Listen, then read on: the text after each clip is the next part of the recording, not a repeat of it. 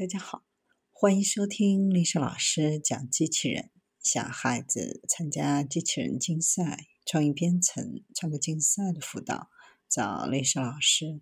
欢迎添加微信号幺五三五三五九二零零八，或搜索钉钉群三五三二八四三。今天丽莎老师给大家分享的是机器狗成美军巡逻好帮手。美空军正在为安全部队配备一种用四条腿移动的新型安全机器人。这款名为“远景六零”的四足无人驾驶地面车辆，重四十三公斤，由电池驱动，续航里程大约十二公里。这款机器人可以记住充电站的位置，即使充电站被移动了，它也会在电量低的时候返回充电站自行充电。远景六零机器人的移动速度可以超过每秒两米，在大约四十秒内可移动一百米，可以涉水、穿越杂草和隧道，翻倒了还可以自己爬起来，爬楼梯更是不成问题。它还接受过探索洞穴和无照明矿井的测试，主要的传感器是一个昼夜摄像头，能与高速传送实时视频。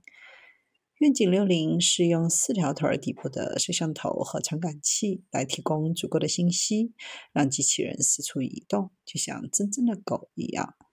利用摄像头探测各种类型的障碍物，执行预先编程的动作来应对这些障碍物。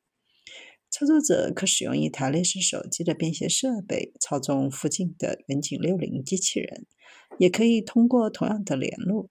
远程操控多个机器人。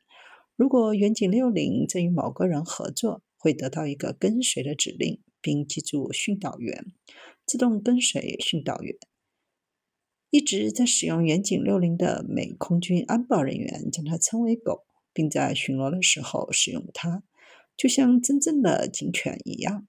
如果发现闯入者，训导者可以指派远景六零追踪其中的目标。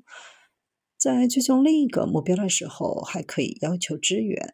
美空军目前正在北美的一处基地测试多个远景六零的机器人。